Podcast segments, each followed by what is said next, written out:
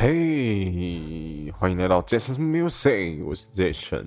哦，刚进入 Park 这个圈了，然后自我介绍一下。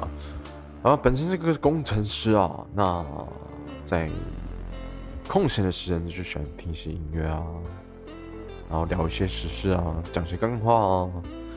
那第一集，第一集我们今天来探讨的是性与爱可以分开吗？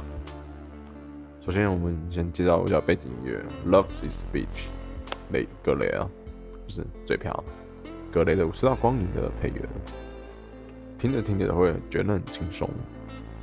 那 OK，进入我们主题啊，性与爱可以分开吗？有些人说可以，有些人说不可以。那性的这方面，我本人性与爱是可以分开的吗？不可以。因为我知道有爱才能有性。因为我自己爆料一下我自己，因为我曾经年少轻狂的时候啊，去发生过一些比较荒唐的行为。嗯，是男的我就会约跑啊，然后可能一夜情啊，one night stand。可是发生的发生的呢，就。没有那个 feel，没有爱吗？